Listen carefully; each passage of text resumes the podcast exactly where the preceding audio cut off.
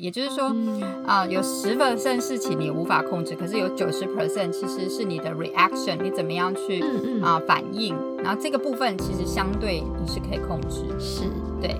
那举个例子来说啦，Hello，欢迎收听没什么了不起，我们是两个分别居住在美国、台湾两地的好朋友 Vicky 与翠文。希望透过节目与各位朋友一起分享日常生活中的点点滴滴，也希望透过无所不聊、百无禁忌的谈话，我们与各位朋友都能一起坦然面对人生，疗愈人生。Hello，欢迎来到没什么了不起，我是 Vicky，我是翠文。今天呢，我们要来聊聊情绪失控这件事。翠文，你有没有什么情绪失控啊，或者是非常不理性的例子？嗯，有啊，当然有啊。哎，其实。真的吗？你看起来脾气很好哎。对，大家都这么说。但其实坦白说啊，我这一年来就是脾气改了很多。这主要是针对我老公来说啦。啊哈。对，苦主都是老公而已。对，我觉得应该，嗯，很多人应该都像我这样子，就是就是人家常常讲“亲近生五慢”，就是我们。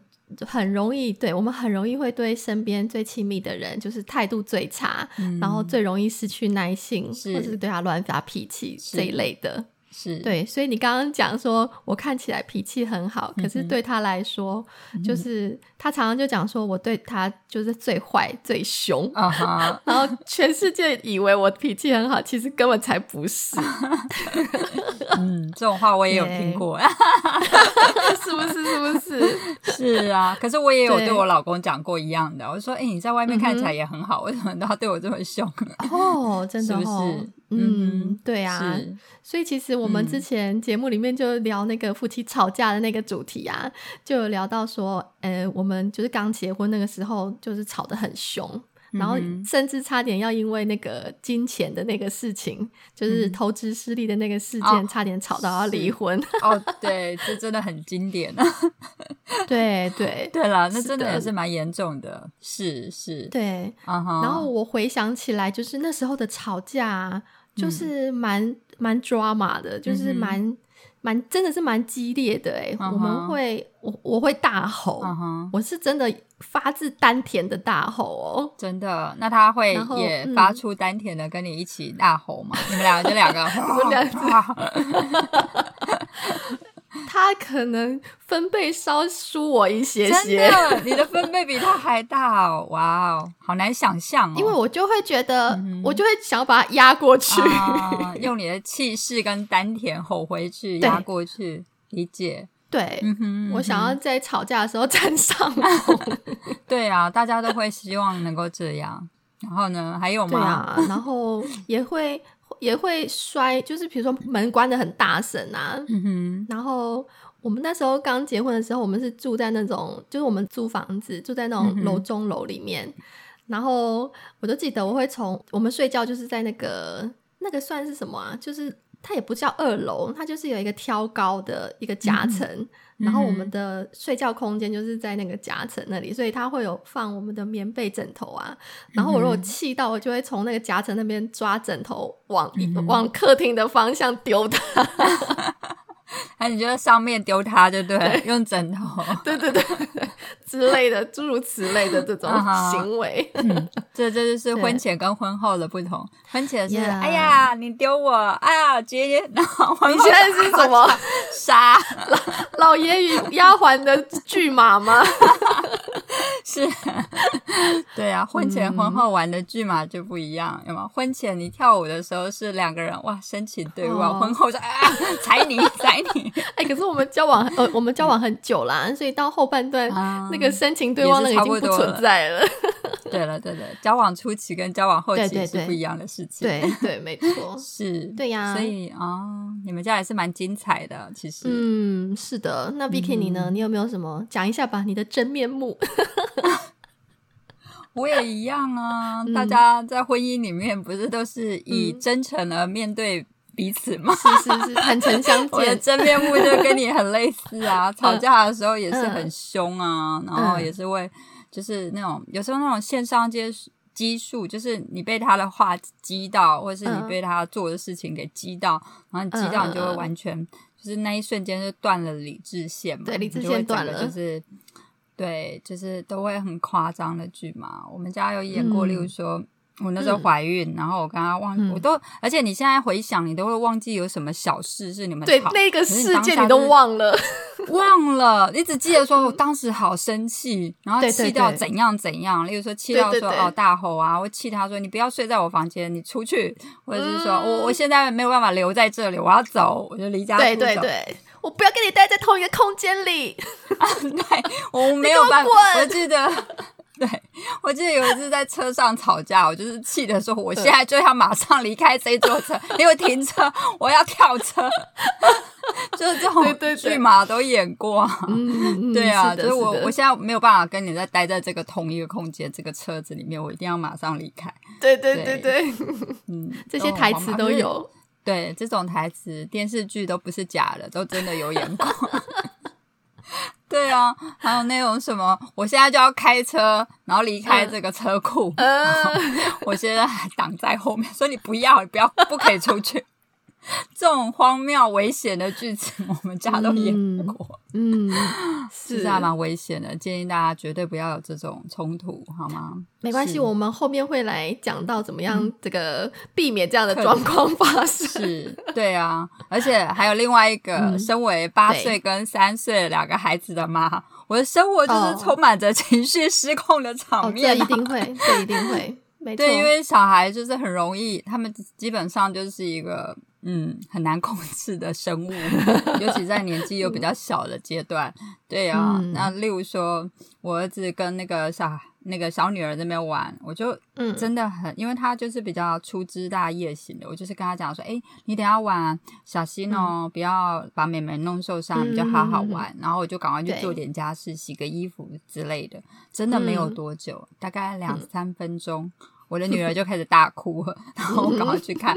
我儿子就是拿玩具在呜，然后就是把它甩来甩去，然后就是把女美眉的眼睛就是弄到她很痛，然后开始在那边哭。那我当下因为我们母亲的母性就发挥，就觉得我女儿被欺负，然后又受伤，你就会很担心，然后你就会觉得很傻眼，然后。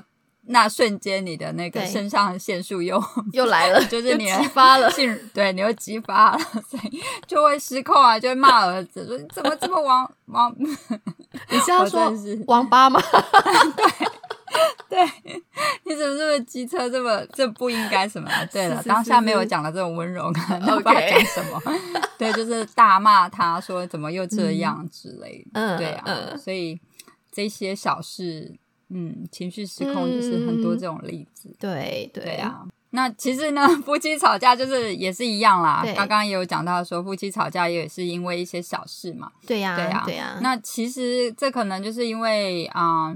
大家都累积了很多的情绪嘛，例如说，有可能，我觉得有一种形态还蛮容易吵的，就是例如说，先生在工作上班回来，嗯，然后他可能上班一整天，对啊，他已经很累了，然后在公司搞不好也有一些嗯鸟事，他也很不爽不舒服，那结果回到家之后，他又看到家里可能乱乱，小孩子弄得乱七八糟，嗯，然后他。可能如果回来的时候又又讲一些 comment 说，哦，家里怎么这么乱。啊，嗯，那在家里面的妻子一定就是会炸，想说，对，你在外面一整天，我在家里顾小孩也很辛苦啊什么的。那这样子双方面都有各自的情绪，就很容易就吵起来了，就是一触即发，就爆炸了。是。对，没错。可是如果先生回家的时候可以说啊，我今天真的很累啊，你看你家里好乱，我想你家里这样子，我想你在家里应该也很辛苦。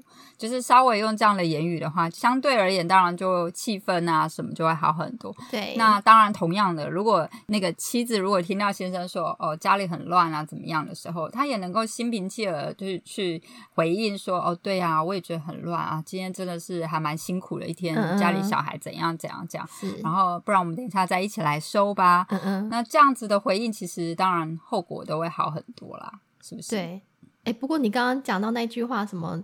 嗯，家里好乱，那个那个这个老公就完全就是讲到那种一秒惹怒太座的经典名言之一，像对，你整天在家到底都在干嘛？然后家里为什么那么乱之类的，就是一讲出来就会马上引爆冲突。对对。对，而且错，对啊，而且其实夫妻之间真的很容易会啦，因为呃相处时间长嘛，然后也像我们之前在夫妻吵架的节目当中有聊过啊，可能很容易就是两个人双方的一些价值观念或者是生活习惯上面一些差异，所以就是在平常的互动当中，就难免都会有摩擦，然后长久下来就会累积。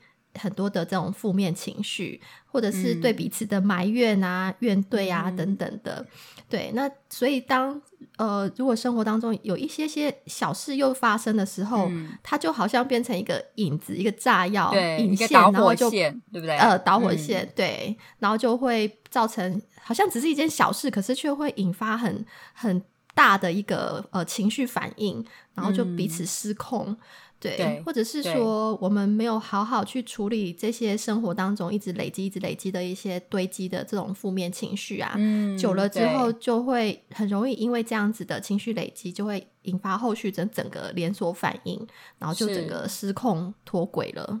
对对，所以你讲那个还蛮好的，就是说一直累积累积，你就想好像是那个山洪水，你一直把它挡住，可你没让它疏通，让它有一个好的方法，或者是说好的方式 let go，那当然有一天就是会嘣就爆炸了。嗯，是是，对呀，所以那这种真的蛮严重的。那翠文，你知道说？为什么会有这些情绪失控的状况？嗯，是的原因吗？是，其实根据研究啊，我们的情绪失控是跟我们大脑里头有一个叫做杏仁核这个结构很有关系。那我想，可能很多听众朋友。嗯，可能对这个观念已经不陌生了，因为呃，最近几年大家越来越重视，就是有关这种心理健康啦，或者是情绪管理这部分的议题，这样子的相关知识。不过还是可以跟着我们一起来复习一下啦。那如果是不熟悉的朋友的话，那就跟着我们一起来，呃，更熟悉来了解一下这个概念。是，那杏仁核它主要是在我们大脑的底部，然后它其实你可以想象成它是像一个雷达这样子，就是它会。去侦测呃外界环境的危险，那它主要控制的是我们呃非理性的部分，也就是说它是我们大脑的一个情绪中心，而且它会透过记住过去经验的一些结果，然后它就去做出判断还有分析，那让我们在面对事情的时候，呃不是去透过理智，而是透过情绪。去直觉立即的做出反应，那这些情绪反应其实是称为一种生存直觉啦，就是让我们在很短的时间内就可以去判断，哎，这件事情会不会对我们有威胁、有损害？是是是，所以杏仁核真的就是一个雷达，然后可以让我们很快呢，针对那个危险的事情，然后有一个反应，是吧？是的，是的，所以大家也可以想象，就是呃，当我们的杏仁核侦测到说，哎，它发觉有危险的时候，它很像一个警铃，然后就会发出警报声一样，然后它就开始发挥作用，帮我们做出一些应变的应急反应。也就是说，这个时候我们的大脑会由这个杏仁核来主控，那它最直接引发的情绪反应就是一些愤怒。生气，或者是会觉得害怕、难过，然后同时它也会带动你的那个肾上腺素激增啊，嗯，然后我们的心跳会加速，然后或者是你会紧张发抖，然后你的肌肉会收缩，手会冒汗啊等等的。对，那同时间在这个时候，就是主控我们大脑理性思考的那个前额叶就会被杏仁核所。分泌的一些化学激素控制，就抑制了它的功能。也就是说，这时候我们的理性是没有办法发挥作用的，它会把它交给杏仁核来掌控。那这样子刚刚形容的这种状况，它其实就是被心理学家称作杏仁核劫持。是。对，所以其实你刚刚讲的这些整体，就是指说，当我们有危险的时候，我们的杏仁核非理性的那个部分就会掌管我们整个大脑。本来是理性的在做分析，可是就变得很非理性的去处理，所以我们就一连串的会有一些比较不理性的、及时的，包含是情绪上面的，然后也有可能是生理上面。所以有时候我们会说气昏头啊，然后我们就是就是气炸了，那就是那种一瞬间，那个杏仁核就掌管你整个大脑。所以其实呢，焦虑啊、紧张、发抖这些，我们所谓以前都会觉得，哎呀，这是很负面、很不好的事情。其实它就是一个很正常的生理反应，嗯嗯，其实是我们面对危险的时候的一个自然的生理的反应。那当然我们人就是有一个生物性嘛，那这个其实就是当动物如果遇到危险的时候，就是需要有这些警告跟警讯，才能够保护自己远离危险。对，所以这个出发点是好的，对不对？是的，是的。所以杏仁核相对其实也有它的好意在，是不是？嗯，对。所以其实杏仁核它就是有一个保护的作用，那只是说比较麻烦的是，杏仁核它常常会做出错误的判断，因为它可能是因为它要很立即的反应嘛，所以它可能只是透过感官去接收到一部分的呃片面的讯息的时候，它就去应对过去我们。呃，可能有经历过的一些危险经验、危险经历，然后他就去立即的做出反应，迅速的应对。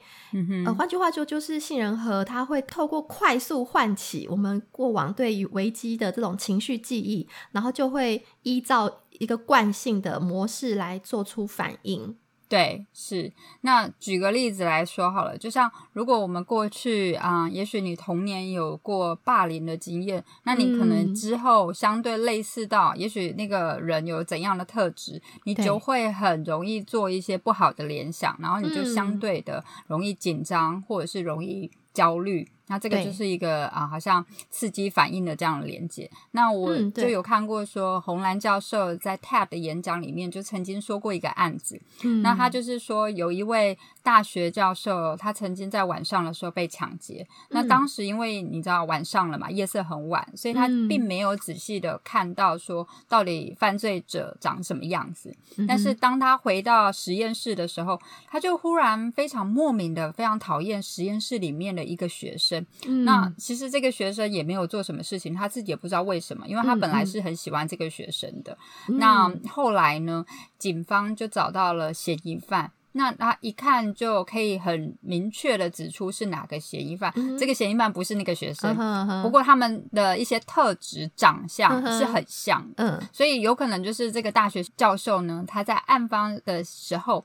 他并没有真的很仔细的看到，但是他的那个记忆里面有一个潜意识，他其实是有隐隐约看到，然后有隐隐约感觉到那个啊嫌疑犯的样貌可能是怎样，那所以这一些样貌就变成说编码成一些神经元啊，然后被记忆这些这些啊，当他看到实验室的学生的时候，这些神经元就就活跃起来，觉得哦有曾经有这样的记忆。那杏仁核就会发出警告说啊，讨厌，讨厌，讨厌，这很危险，很危险，所以就让他有这样子一个印象，说哦，我就是很不喜欢那个实验室那个学生，但是他自己也不知道为什么，对，所以这就是杏仁核根据过去的一些片段，然后它其实会在你的啊，等于说大脑的深处去做一些反应。嗯，对对对，你刚刚举到那个例子非常的具体，那呃，包括像我们刚刚前面也聊到说，哎，夫妻吵架会会有那种气炸啊，然后失控啊的情况，对，或者是我们可能就会用呃口不择言啊，讲一些很难听的话去攻击对方，那有些人甚至会整个失控，然后还产生一些肢体暴力等等都有可能。其实这也是我们大脑当中这种呃不理性的杏仁核。它掌控了整个大脑，然后抑制了呃负责理性思考的前额叶这样的一个现象。那因为其实呃在现代社会当中，我们几乎已经不太会容易遇到像那种以前原始生存环境里头的那种危险，例如说可能会有什么呃。猛兽来攻击我们啦，或者是有一些什么呃危害啊，其实，在我们现在社会已经不太可能遇到嘛。对，反而我们现在的最大的生存威胁，多半都是来自于人跟人，就是人际关系之间的互动。嗯哼，那所以原本要保护我们的这个信任和劫持的这个机制，它原本想要发挥的一些好意，就是他原本想要发挥的正向保护功能，反而就变得。不适用我们现在的一个生活情境了。嗯，对你讲这个还蛮深刻的，就是说，因为其实就像吵架这件事情，夫妻吵架有时候就是他讲了某句话，你觉得他刺伤你，然后你就会很本能的觉得要 defense，所以你就会也攻击回去。所以其实就是像你说的啊，他其实就是这样子的一个机制。可是就像你说的，现在其实人际关系你不需要一定要用这样子的方式去攻击来攻击去，因为这这就是破坏关系。让关系更有时候更难维持，然后破坏关系的一种事情。对，所以是怎么样让我们能够啊比较好的跟啊，不管是另一半，或是说你的。这个也可以用在家长跟小孩了，对啊，因为你知道网络上就曾经传过一个让家长不生气的心经，对对对，好像那种嗯。就有一句话，就是说，嗯，你就要一直告诉自己说，他的前额叶还没有长好，但我的前额叶已经长好。就是家长要自己说服自己说，嗯，我小孩的前额叶大脑还在长，所以他还没有理性。那我们应该已经长好了，应该要比较理性一点。那其实这个也是莫名的，可以告诉自己说，哎，对啊，所以我们要多一点耐心。小孩还在发育，他的大脑还在，他的情绪控制那一块还没有这么的好。是，所以我们就是也可以用这样子的方法去，等于说引导自己多一些耐心。嗯，这很重要的。对，好，那所以我们聊了这么多，我们应该要进入正题。那怎么样呢？可以让我们有什么方法比较可以让我们不受杏仁核的瑕疵这样的影响，然后让我们呢可以有比较好的情绪控管的能力？嗯，当然有哦。其实，呃，很多的心理学家啦，或者是呃一些谈论到情绪管理的相关文章，都提供了蛮多很好的方法跟步骤，去帮助大家可以挣脱这个杏仁核劫持的状态。那我们这边也统整了一下，就是呃，未来如果听众朋友啊，呃，你在遇到一些就是遇到这种情绪风暴来的时候。然后你就可以召唤一下我们这里提出来的四个 S，嗯哼，然后来避免引发过度的一个情绪冲突。嗯，就是四个步骤啦。是的，是的。那第一个 S 呢是 Stop，就是先停下来。是你先不要顺着你的这个情绪立刻就去做一些回应或者是做一些反应，你先停下来，察觉一下自己。包括察觉一下自己当下的生理或者是一些心理变化，例如先觉察自己，哎，我知道我现在很生气，然后或者是哎，我知我发现我现在讲话很不留情面，我现在讲话很难听，或者是我现在气到我已经握拳了，或者是发现我的血压飙高了，或者是我的呃，对我的心跳很快等等的这种，包括生理上的变化跟心理上的一些反应，对。对，这个步骤大概就是你能够先辨别出说，哦，我现在有一些变化，那你自己就会有一个意识到说，awareness，说，哦，我现在可能已经被我的杏仁核给掌握了，那我们就可以中断，想说，哎，那我不要这样子，我可以想办法把主导权稍微回到理性一点的前额叶这样子。嗯，没错，是的。然后再来第二个 S 呢，是 six seconds，就是。冷静六秒钟的原则，因为黄金六秒钟，黄金六秒钟，因为根据研究，呃，我们只要冷静，只要六秒哦，就可以让那个杏仁核它分泌的一些愤怒的化学物质降低很多。那在这个六秒，其实呃，你也可以多做一些运用或变化，比如说我做六次的深呼吸，然后或者是好，我来想六件哎比较开心一点的事情。然后去度过那个情绪最狂暴的，是的，是的，最狂暴的那那个片段。对，因为就像我们刚刚讲的，气炸了，你那个真的会有一个一瞬间突然就飙上去。可是如果你能够在那一飙上去的时候，你马上先冷静个几秒钟，真的会差很大。对，那我记得我有看过一本书嘛，蔡康永的情商课。那他这一本书其实也有提到他是怎么样去控制他的一些负面情绪。例如说，当他很生气的时候，他就会蔡康永就说他会在他的脑子里面想冰块。他就会想象说，大家就会有一个画面出来，想象说，嗯，跟他吵架那个人开始变成冰块，啪啪啪啪啪冰块，然后他自己也啪啪啪啪啪变成冰块，整个画面全部是冰。块。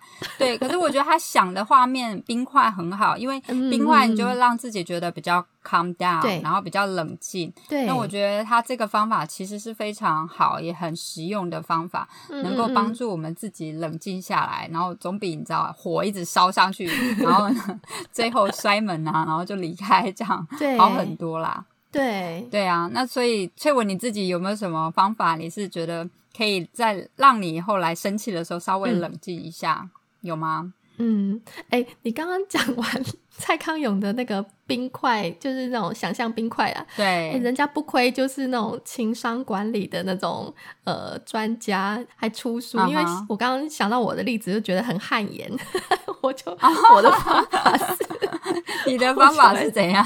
在脑子里面想，譬如说跟我老公吵架的时候，那我就会想象我拿一个大锤子狂狂敲他，狂锤他。可是我觉得很 OK 哦，你是阿 Q 的自己想象，对不对？对，我对我每次都被说你这种阿 Q 式胜利，好像好像那个还是那是一个泄愤啦。对，阿 Q 的那好像是一个泄愤，你的愤怒还在那里。对对，感觉好像那个蔡康永的那个冰块法，感觉比较 calm 一点。是是是，我觉得这个 不小，但这个就是慢慢的练习嘛。总之你也你就还是放下你的那个怒火，然后不要马上直接的，就是去面对，然后或者是发泄你的情绪，对，这都是相对比较好的啦。嗯，你刚刚提到的例子好棒，就是我们可以想一些比较冷的东西，就是因为我们会形容情绪来是火冒三丈，那相对的，我们就想一些可以比较凉快的。舒服的东西也许更好，你就想六杯烧仙草啊，不是烧仙六杯仙草冰镇，六杯叉冰。叉冰，对对对之类的。叉冰。OK，好，那我们第三个步骤是什么？第三个 S，第三个 S，嗯，第三个 S 是 self talk，对，就是跟自己对话，是，就是我们透过呃对自己的不断的对话，例如说，你可以跟自己说，好，我现在需要冷静。好，我是可以控制我自己情绪的。好，我可以改变等等的这一类的言语。对，等于说。自我对话，然后自我等于说暗示自己，然后自我给自己打气，这个其实都还蛮有用的。就是你也可以对自己说啊，没有那么严重。我现在就是因为我们现在已经学到这个杏仁核的这个概念，我们可以说，我现在只是杏仁核在瑕疵我的大脑，我其实没有那么严重。那我现在也有一些不理性的想法、情绪，也没有关系，一切都会好起来的，没关系。那这个自我对话就有自我安慰的功能，其实是蛮有帮助的。那这个 self talk 其实。美国智商师，我在咨询的过程中，他们其实也曾经就是给我这样子很好的一个建议，是在等于说心理健康方面是非常常用的一个运用的一个工具。是的，是的。嗯，那最后一个步骤呢？最后一个 S 呢是 Switch。不是打电动的 Switch，是 那个切换一下，可以切换一下，那个也不错，那也不错。对对对，那其实我们想要传达的是切换一下，转换一下你的想法，用一个新的思考思维来取代。例如说，你切换一下。等一下，等那个正向的情绪可以回来，就是让平常我们比较理性的，或者是说，哎，我们平常是可以同理别人的这个能力回来之后，我们再重新看一下刚刚那个让我们非常愤怒的情境，也许我们就可以有不一样的想法，而且可能我们可以 look beyond the problem，就是看到，哎，实际上他可能对方搞不好他讲的话语，我们刚刚是一个误解。可能是一个呃，对，等等之类的。对对，其实你讲这个让我想到，嗯，我曾经听说过一个例子啦，就是啊，例如说他们是一个姐弟，然后他就来吵架，然后弟弟就说：“哦，我觉得你常常都把我，好像你都常常把我想成我是很坏的人。”就是他是这样子的一个好像指控，指指控他姐姐不理解他，那可能姐姐听了也会不开心。可是。如果我们相对来像你说的，你去换一个想法去思考，其实那个弟弟讲这句话，其实可能代表他在发散处说，他觉得他。被伤到了，他觉得姐姐都误解他了。其实他他只是他没有用那个话语去描述出来。可是如果就像你说的，look beyond the problem，或者说 look beyond the sentence，其实他的语义的后面其实有代表着说，哦，他其实有点失落，他有点受伤，觉得他好像被人家误解了。嗯，那这个就是一个，也许当你能够去转换一个不一样的想法去思考的时候，会好一些。是的一个例子啦。嗯嗯嗯嗯。对，那我觉得也有一句话啦，叫做说，当生活给你柠檬的时候，你怎么样想想让它变成 lemonade？对，那这个真的还蛮高的一个境界，就是任何生活如果有什么不愉快啊，或是让你愤怒、焦虑的事情，如果我们能学习换不一样的角度去想。把它想象说，这就是给我们的课题呀，给我们的礼物。嗯那它可以带给我们，让我们教会我们不同的事情。嗯。我们可能就比较能够用不同的心态去面对它了。是的，是的，没有错。那我觉得总而言之呢，我们讲这个部分啊，例如说杏仁核啊，然后讲说前额叶，其实我觉得我们要讲的一个重点是在于说，嗯。就是很多东西，也许它会发生，然后啊，它可能是我们没有办法控制。但是我们想要强调的是说，其实有很大的部分还是可以，我们还是可以控制它啦。就是啊，美国社会心理学家费斯汀格，他曾经有一个著名的九十十的理论。那这个理论其实就在说，生活有十 percent 是由发生在你身上的事情给组成，就是有一些十 percent 是你没有办法控制，可能就是会发生。嗯，但是呢，有百分之九十其实是根据你对。发生的事情如何的啊？你怎么样去反应所组成的？也就是说，啊，有十 percent 事情你无法控制，可是有九十 percent 其实是你的 reaction，你怎么样去啊反应？然后这个部分其实相对你是可以控制的。是对。那举个例子来说啦，例如说今天早上啊，你的儿子小孩可能不小心。撒了那个咖啡到你的衬衫，好了，嗯，那这就是一件小事，嗯，那重点是你怎么样回应这件事情。对，假设说你也可以选择，那我现在就开始骂小孩，我觉得这很容易，小孩可能就开始生气，这很容易，因为你就破口大骂嘛，对。就觉得怎么会这么不小心？你怎么怎么这样？然后就开始骂。对。但是小孩可能被你骂了，他就生气呀，发脾气。然后如果年纪小了，就开始哭，不要上课。然后你可能就因为要哄他、弄他，结果后来他上课的时间也变晚了。然后呢，你用晚了，你就晚一点去上，就是一连串的，你就晚一点去上班，那你就迟到。那可能你的什么会议也迟到，或者怎么样，你就心情也不好，搞得到后来你跟你的小孩其实两个人心情都不好。对，但是同样的事件，如果我们用不同的反应，嗯，例如说，当咖啡洒出来的时候，如果你只是轻描淡写说，哦，没关系啦，我擦一擦，下次你要小心就好了。嗯那这样子这件事情其实就好像好像没有发生了嘛，对不对？它好像大家就是过了，然后呢，大家其实都能够准时的上课，然后上班，然后两个人心情也没有受到影响，甚至你的儿子还会觉得，哦。你的爸爸妈妈好好体贴，然后没有太责备我，我要以后更小心。他也学会了，所以生活中其实就充斥了很多这种十 percent 没有办法控制的事情，或是很多一些事情。但是重点是这些小事发生了，或者是这些大事发生，那那九十 percent 我们是怎么样去处理？那知道我们能够处理这件事还蛮重要。嗯，是是的，是的，好的。那最后呢，我们来总结一下好了。今天我们主要聊了，就是究竟为什么我们的情绪会失控。